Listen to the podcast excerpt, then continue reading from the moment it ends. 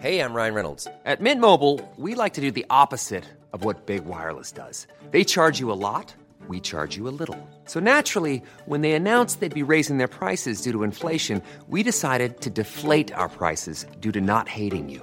That's right. We're cutting the price of Mint Unlimited from $30 a month to just $15 a month. Give it a try at mintmobile.com slash switch. $45 upfront for three months plus taxes and fees. Promo rate for new customers for limited time. Unlimited more than 40 gigabytes per month. Slows. Full terms at mintmobile.com.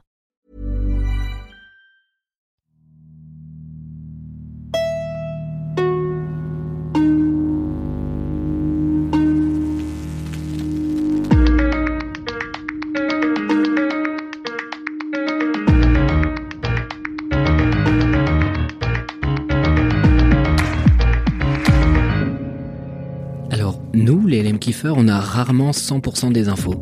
Mais on peut vous dire qu'on est 100% désolé pour cette semaine. Vous avait promis zéro pause, mais le Covid s'est installé de nouveau dans nos studios. Et vous l'imaginez bien, notre kiff, c'est pas franchement la fièvre. Alors on se retrouve en janvier, avec le sourire, la santé, et plein de nouvelles choses à partager avec vous. D'ici là, kiffez comme coff, envoyez plein de messages boubou au nouvel an, mais surtout, prenez soin de vous. À bientôt!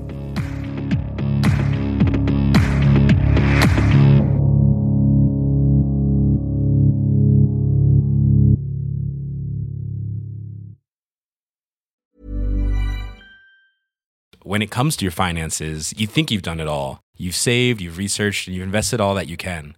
Now it's time to take those investments to the next level by using the brand behind every great investor, Yahoo Finance. As America's number one finance destination, Yahoo Finance has everything you need, whether you're a seasoned trader or just dipping your toes into the market.